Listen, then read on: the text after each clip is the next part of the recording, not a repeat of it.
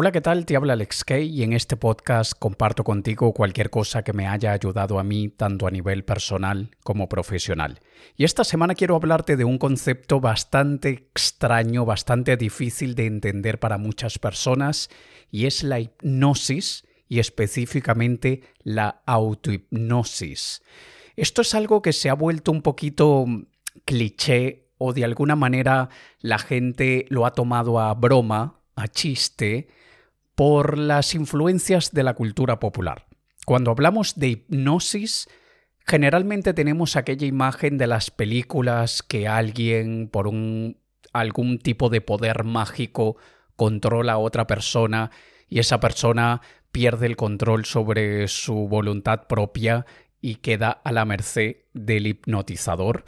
O también tenemos los ejemplos de los hipnotizadores del entretenimiento, los, aquellos que llamamos el hipnotizador de, escenario, que es un entertainer, es una persona que entretiene y utiliza trucos de hipnosis para que los demás se rían, para que los demás lo pasen bien e incluso en algunos casos para ridiculizar, queriendo o sin querer. Yo creo que 100% de ellos te dirá que lo hacen sin querer, pero 100% de ellos terminan ridiculizando a las personas con las que están haciendo hipnosis en el escenario y esto hace que muchísima gente o sea reacia a la hipnosis o por otro lado le tengan mucho miedo porque no entienden cómo funciona.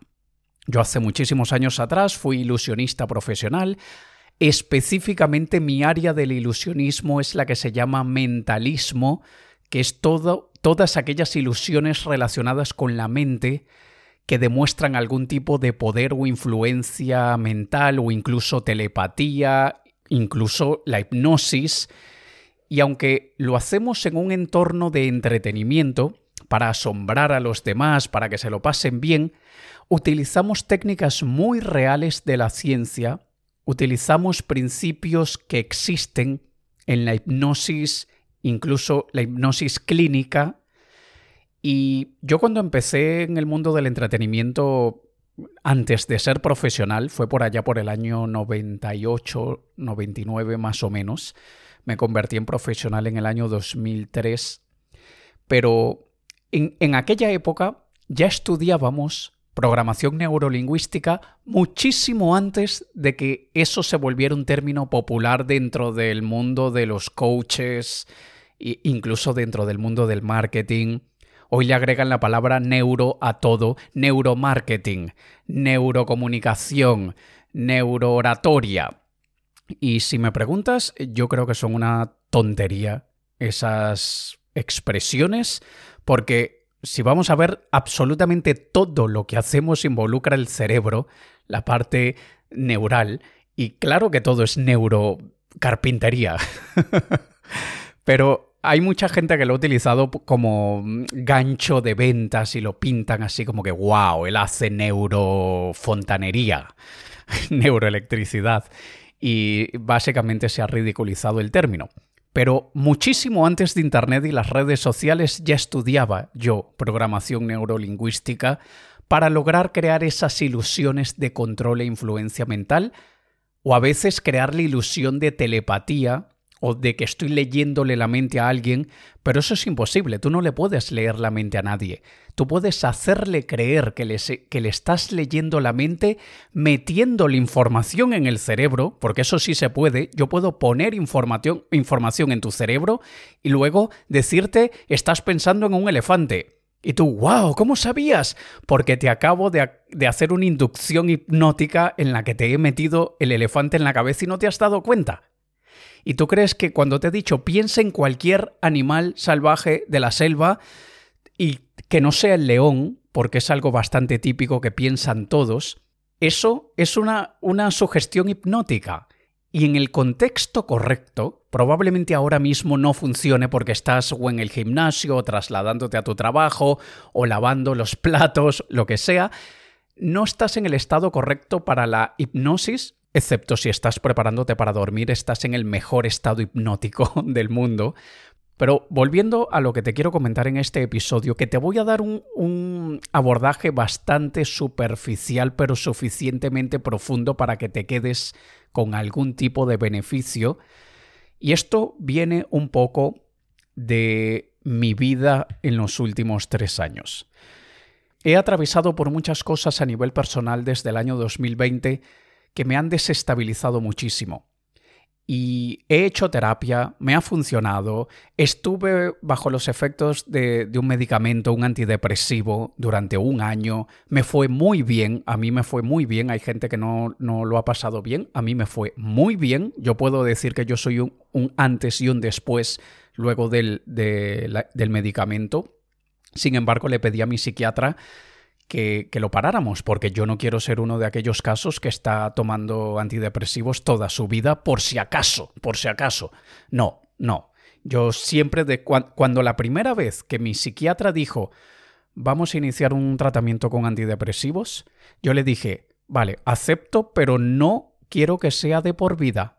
Yo me comprometo a hacer mi trabajo mental, yo me comprometo a hacer mi trabajo por mi parte para no tener que depender del medicamento y que el antidepresivo sea solamente una muleta, un bastón que me ayude a andar en mi día a día, pero yo quiero fortalecer mis piernas. Y fue lo que hice. Mientras estaba bajo los efectos del medicamento, yo fui fortaleciendo mi mente, fui reparando muchos daños que tenía en mi mente. Y atención, vamos a separar la palabra mente de la palabra cerebro, en este contexto, porque hay neurocientíficos que la separan, hay otros, por ejemplo, Huberman, que es un neurocientífico muy famoso hoy en día estadounidense, que, tiene un podcast muy popular y mucha gente hace referencia a él, él no los separa, él, él, dice que cerebro y mente es lo mismo, pero hay muchos otros que sí, y a mí me gusta separarlo solamente a manera didáctica y pedagógica de entender las funciones, no necesariamente a, a manera práctica y real de que haya una separación. Pero me imagino el cerebro como el hardware, la parte física, la arquitectura, y la mente como el software, como el programa informático que ejecuta los programas. Así que imagínate el cerebro como, el, como e, ese computador, ese ordenador físico, aquella torre que hoy en día que todo el mundo tiene laptops portátiles, casi nadie tiene aquellas torres que aparte estaba el monitor, pero imagínatelo como aquella torre o la parte externa de tu computador, de tu ordenador, de tu portátil, y la mente es el Windows, es el sistema Mac OS, es el iOS de tu teléfono móvil o el Android. Eso sería la mente. Entonces yo reparé mucho de mi sistema operativo que estaba dañado y empecé a hacerlo cuando ya estaba cansado de utilizar las típicas técnicas y estrategias que recomiendan muchos psicólogos en terapia dependiendo del tipo de terapia que sea, y hay psicólogos de muchas vertientes y cada uno tiene su técnica. mi psicóloga actual es del área humanista, ella es psicóloga humanista y no sé exactamente de qué se diferencia con los jungianos ni los freudianos y, todo esto, pero bueno, esto es para decirte que cada uno tiene su técnica y aunque es útil y a mí mi psicóloga me ha ayudado bastante, estoy muy contento con ella, y la medicación me ayudó también, el antidepresivo me ayudó, yo busqué herramientas por mi lado. Y ya habiéndote contado esto, quiero que entiendas lo siguiente. La mente, podríamos decir a manera simple, fácil y rápida de explicar, que se divide en mente consciente y mente subconsciente. Es mucho más complicado que lo que te estoy diciendo, pero para no, para no perderte, para que no te pierdas. En la parte consciente está todo lo que tenemos allí acceso rápido, fácil, lo que podemos traer en este momento a la conversación, un nombre, eh, eh, cuál es el color que tienes delante, cuál es tu número de la suerte, dónde creciste, dime la dirección donde hayas crecido, eh, qué comiste esta mañana. Todo eso está en la mente consciente. Y de la misma manera está todo lo que en este momento te rodea, incluyendo mi voz, forma parte de tu mente consciente. Pero luego en la mente subconsciente tenemos un montón de información que no logramos acceder a ella fácilmente. A veces sale a la superficie, pero muchísimas veces está enterrado y no hay manera de sacarlo de allí. No hay manera a, nivel de fuerza de voluntad de mi día a día de ahora voy a acceder a mi subconsciente para tal. ¡Boom! No, hay que recurrir a métodos para llegar al subconsciente y la hipnosis es uno de esos métodos, ¿vale? Ya habiéndote dicho esto, y, repito, de una manera muy simple, porque si vamos a, a, lo más profundo es mente consciente, superconsciente, inconsciente, subconsciente, inconsciente colectivo, subconsciente colectivo, consciente colectivo, etcétera, etcétera, etcétera. Pero vamos a quedarnos solamente con lo de consciente y subconsciente, ¿vale? Hay muchísimas personas que no logran alcanzar nada o prácticamente nada de lo que se proponen por un bloqueo en la mente subconsciente. No es en la consciente. Escuchan podcasts, se leen libros de desarrollo y crecimiento personal, asisten a seminarios, hacen cursos. ¿Por qué rayos no logran lo que quieren? Porque están tratando de arreglar el problema en la parte superficial, en el consciente, cuando hay que arreglar lo que está por debajo, en el subconsciente. Eso es como que me digas, yo no entiendo por qué tengo esta planta de peras si yo lo que quiero son uvas. Yo quiero uvas, yo no quiero peras. Y cualquiera de los libros de desarrollo y crecimiento personal que son muy útiles y cualquier podcast es muy útil y cualquier cursito, seminario y tal es muy útil, pero no te ayudará a que cambies esas peras pintándolas de otro color, cortándolas del tamaño de las uvas y mira, ahora tienes uvas. Sin embargo, eso es lo que pasa en muchísimos casos.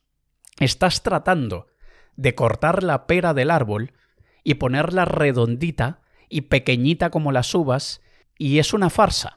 Puedes pasar allí una tarde entera cortando cuatro peras y moldeándolas para que parezca uva, seguirás teniendo peras en forma y color de uva, pero siguen siendo peras.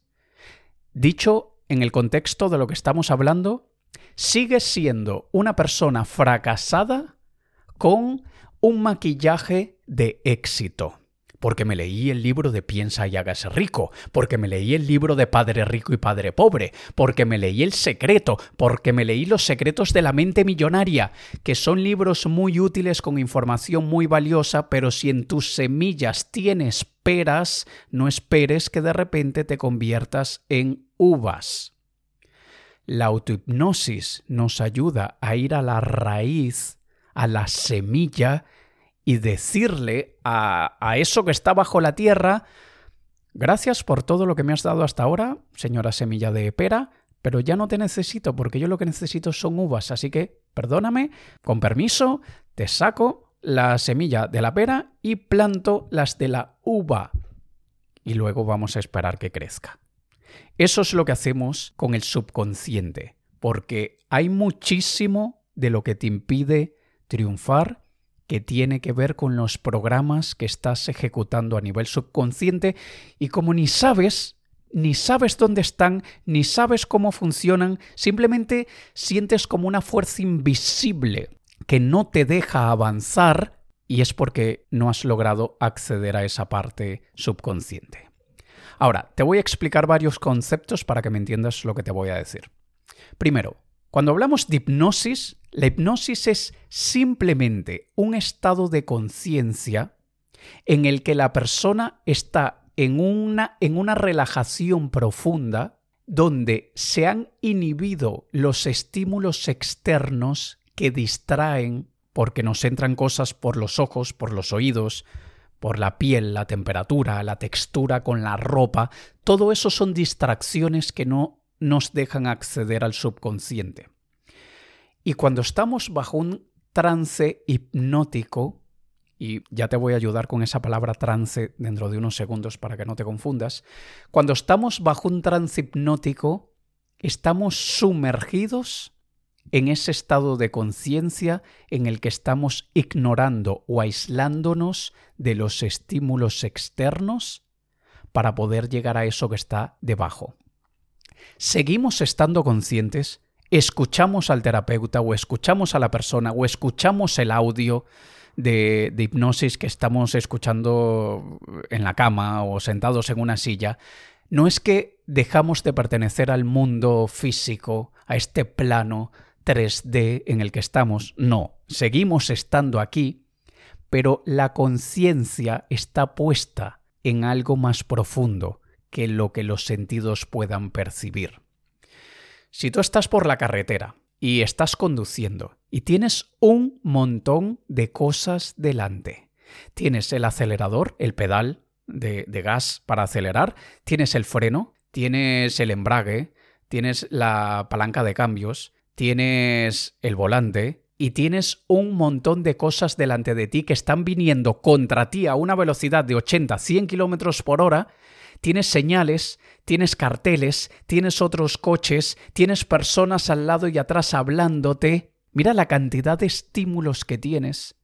Y tú estás en un trance hipnótico en el que sabes llegar sin ningún problema a tu destino. Cuando tienes 10.000 distracciones, pero es porque has practicado lo suficiente como para que una parte de tu conciencia se enfoque solo en lo que necesita enfocarse, mientras otra parte de la conciencia se encarga de otras cosas.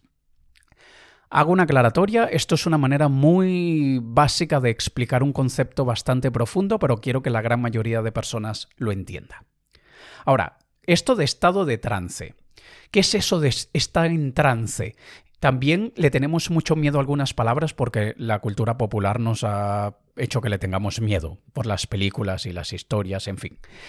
Un estado de trance es simplemente un estado alterado de conciencia, en el que estás en un mundo muy específico que puede que no sea el mundo y el mismo mundo de las personas que te rodean. Y te ha pasado que estás en el móvil mirando lo que sea y te están hablando y tú no estás escuchando que te están hablando. Estás bajo un trance hipnótico. O, tú le estás hablando a tu hijo, a tu pareja, a tu padre, a quien sea, y no te está escuchando si está, mirando la televisión o la tablet o está dibujando y es, hey, Pedro, Pedro, Pedro, que te estoy hablando hace 30 eh, segundos y no me escuchas. Ostras, tío, perdona, perdona, es que estoy aquí concentrado en esto. Pedro estaba en un estado de trance. Eso es para que lo entiendas y para que no veas que es algo oscuro y súper misterioso y, peligroso, porque no es así. Ahora, la hipnosis se compone de varios elementos y ya te he dado algunas pistas.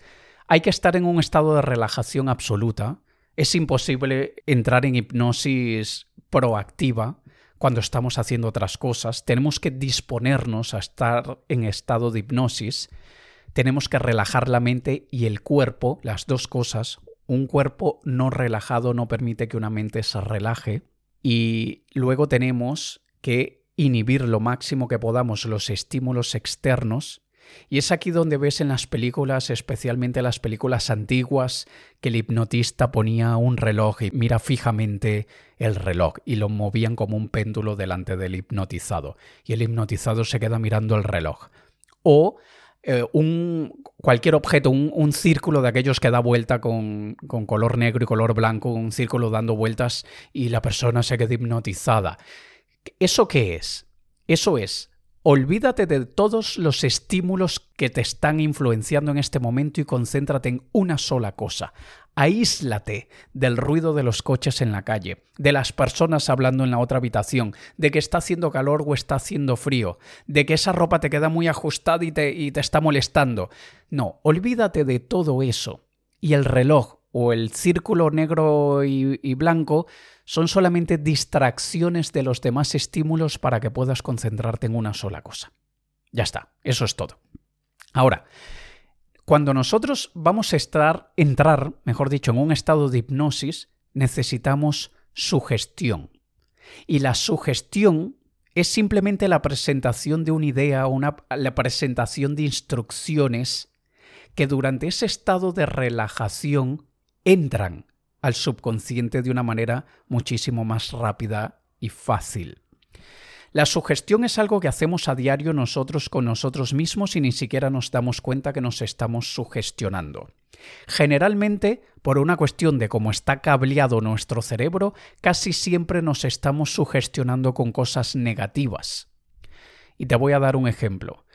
Pon cualquier proyecto que tengas delante en este momento en tu vida. Cambiar de trabajo, mantener tu trabajo, cambiar de casa, mantener tu casa, mantener tu pareja o cambiar de pareja, lo que sea.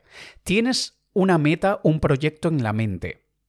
Imagínate, quizá no ahora, pero luego, haz la prueba luego que acabes el episodio, imagínate durante un minuto lo peor que podría pasar. Imagínate el peor escenario posible de lo que podrá pasar, que es lo menos que quieres. Y luego intenta un minuto imaginarte todo lo mejor que podría pasar con lujo de detalles.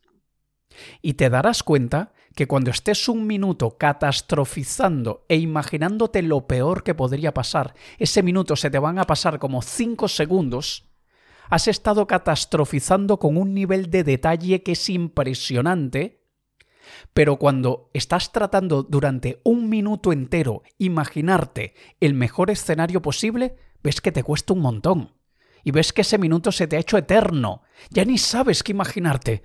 es que, ¿qué más me voy a imaginar? Porque nuestro cerebro está mucho más programado para protegernos de lo malo y lo malo lo amplificamos de una manera, mientras que lo bueno, a ver, nadie se va a morir por lo bueno, así que mejor vamos a concentrarnos en lo malo, que lo malo nos podría matar. Entonces, constantemente le estamos dando sugestiones al cerebro negativas. Estamos presentándole ideas o le estamos dando instrucciones negativas con la esperanza de que nos proteja de esa situación cuando llegue esa situación. Y te puedo decir, si has pasado por la pérdida de un ser querido, da igual que te prepares la cantidad de años que quieras prepararte para cuando llegue ese día, Estás catastrofizando de que algún día puedas perder a ese ser querido y dices, déjame reconciliarme con la idea de que nadie es eterno y ese ser querido en algún momento se me va a ir, no lo voy a tener más. Da igual que tanto te prepares para el momento, cuando llega el momento el dolor es indescriptible. Y el dolor lo sientes como que si jamás te preparaste. Entonces, no sirve de nada esto. Solamente deberíamos utilizarlo para, para tener la precaución, para, oye, cuidado, pero no es que por preparación voy a hacer que si llega no me va a afectar. No, vamos a dejarlo solamente para la parte preventiva y ya está. Solo que esto es una instrucción consciente que el subconsciente ya tiene grabada de otra forma. Y da igual, el subconsciente te va a decir, no, yo te voy a avisar de todo lo malo que pueda pasar en cualquier caso y me da igual que me pidas que sea solo a nivel preventivo. No lo voy a hacer. Y las sugestiones que nosotros nos presentemos a diario debemos hacerlas de forma proactiva, aquellas que queremos que transformen nuestra vida de forma positiva. Si ya sé que constantemente me estoy sugestionando para lo malo, si es la naturaleza de mi cerebro prepararme para lo malo, vale, genial, gracias cerebro, pero yo sé que tengo que hacer mi trabajo proactivo de sugestionarme para lo bueno. Entonces, ya habiendo desmitificado lo que es el concepto de hipnosis, para qué sirve, y muy superficial cómo funciona, te digo cuáles son los elementos que tienen que estar actuando en simultáneo. Y por cierto, paréntesis, muy pronto voy a dar una clase mucho más profunda de este tema, no solamente hablando de autohipnosis, sino también hablando de otras herramientas que nos permiten acceder a nuestro subconsciente y reprogramarlo. Yo aquí por efectos de tiempo y de siempre intentar de que un episodio de podcast no dure más de 30 minutos y ya me estoy acercando, más adelante te voy a dar una clase mucho más detallada, así que si quieres estar en esa clase, escríbeme por Instagram, tienes aquí debajo en la descripción mi cuenta de Instagram, envíame un mensaje privado y dime, Alex, quiero que me avises cuando hagas esa clase de reprogramación del subconsciente. Y yo te voy a avisar, ¿vale? Entonces, ya sabemos que tenemos que estar en un estado de relajación absoluta. ¿Cómo hacemos eso? Sentándonos tranquilamente o tumbándonos en la cama tranquilamente y respirando profundamente y expirando lentamente, a un ritmo que no nos haga sentirnos asfixiados ni que tampoco estemos hiperventilando. Simplemente una respiración profunda, diafragmática. Cuando digo diafragmática, es desde el estómago, desde los músculos del abdomen, subiendo hasta lo que es la parte ancha de la espalda, de los hombros, hasta que se ensanche esa parte superior del tórax. Llenamos los pulmones y vaciamos los pulmones lentamente. Y da igual si lo haces por la nariz o por la boca, hay gente que recomienda que sea por la nariz. Yo no puedo respirar por la nariz fácilmente porque tengo que hacerme una operación, una cirugía, no le he hecho, así que a mí no me funciona por la nariz, pero me funciona muy bien por la boca. Así que cada quien lo hace como quiera.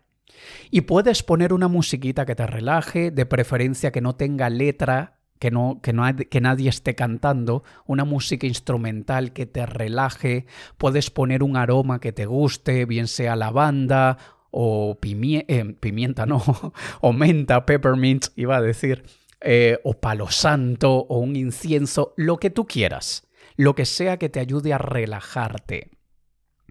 Y cuando ya hayas dominado lo que es el arte de la relajación, si tienes sueño acumulado, si tienes cansancio acumulado, lo más probable es que te quedes dormido o dormida. Da igual, mañana lo intentamos otra vez y si te vuelves a quedar dormido o dormida, da igual, pasado y mañana lo volvemos a intentar otra vez. No te, no te autoflageles si te quedas dormido, porque es normal. Y además, tu cuerpo te lo está pidiendo. Aprovecha el regalo. Te has quedado dormido. Es descanso. Así que no te, no te castigues por ello. Pero cuando ya hayamos estado en ese, cuando ya hemos conseguido ese estado de relajación, tenemos que empezar la sugestión, la inducción hipnótica. Que lo puedes hacer, o bien sea simplemente diciéndote en la cabeza todo aquello que quieres programar. Yo consigo finalizar todo aquello que me propongo. Me encanta lo que hago. Yo tengo la capacidad suficiente para trabajar en mi trabajo de las 9 a las 5 y luego, por la noche, trabajar en mi proyecto paralelo. Yo puedo construir un negocio mientras tengo un trabajo sin ningún problema. Yo puedo dejar de fumar, porque el cigarrillo me ayudó en su momento, pero hoy sé que hay otras cosas que me ayudarán de una forma más positiva. Y lo que sea. Puedes hacer cualquier tipo de inducción hipnótica con lo que sea. Y tú me dices, Alex, esos son afirmaciones. Sí, pero también las afirmaciones han, han, tenido algún prejuicio, alguna connotación negativa. Ay, qué chorrada, qué tontería esto de afirmaciones. Yo soy el más crack del mundo. No, e, es que cuando las afirmaciones se hacen mal, por eso es que les agarramos idea, porque no vamos a sugestionarnos con cosas que no nos creemos. No sé si tienes mi libro Programando tu mente para triunfar, pero en mi libro Programando tu mente para triunfar yo explico cómo deben ser las afirmaciones. Las afirmaciones tenemos que creérnoslas de alguna manera, no a 100%, pero tenemos que ver que son factibles, que no son descabelladas, y eso es la repetición que hacemos en un estado de relajación, que la palabra importante aquí es repetición, la repetición en un estado de relajación es lo que hace que la hipnosis funcione. Hay métodos de hipnosis que son muy rápidos, pero autohipnosis rápida yo no conozco. Y créeme que llevo 25 años estudiándolo. Yo no he visto autohipnosis rápida, pero sí he visto autohipnosis que a los 60, 90 días ya se va notando bastante el efecto. Imagínate en dos o tres meses ya ser una nueva persona. Eso es posible con la autohipnosis. Y en este episodio solamente te quería poner muy por encima este concepto, desmitificar muchas cosas de este concepto, que entiendas que es una herramienta muy poderosa y muy positiva. No es lo que las películas, las historias o el hipnotizador que te hace ladrar en el escenario te ha pintado esa imagen en la cabeza? Es una herramienta muy profunda que hay que conocer cómo utilizarla, que tiene un efecto muy duradero y muy positivo en nuestras vidas. Y si quieres saber más a fondo cómo utilizarla en tu vida, envíame un mensaje por Instagram, que te dejo aquí debajo mi cuenta, y te avisaré cuando haga esta clase mucho más profunda, para que entiendas exactamente cómo crear tus propias inducciones hipnóticas, cuánto tiempo debes hacerlas, en qué momento del día es mejor, cómo mezclarlas con la visualización. Y hay cuatro tipos de visualización. La gente cree que solamente la visualización creativa. Hay muchos otros tipos de visualización. Y créeme, a mí me han ayudado en muchísimas oportunidades y con lo caótica que ha estado mi vida en los últimos tres años, me ha ayudado a levantarme de una forma impresionante. Así que muy pronto te cuento más detalles. Te ha hablado Alex Kay. Un saludo.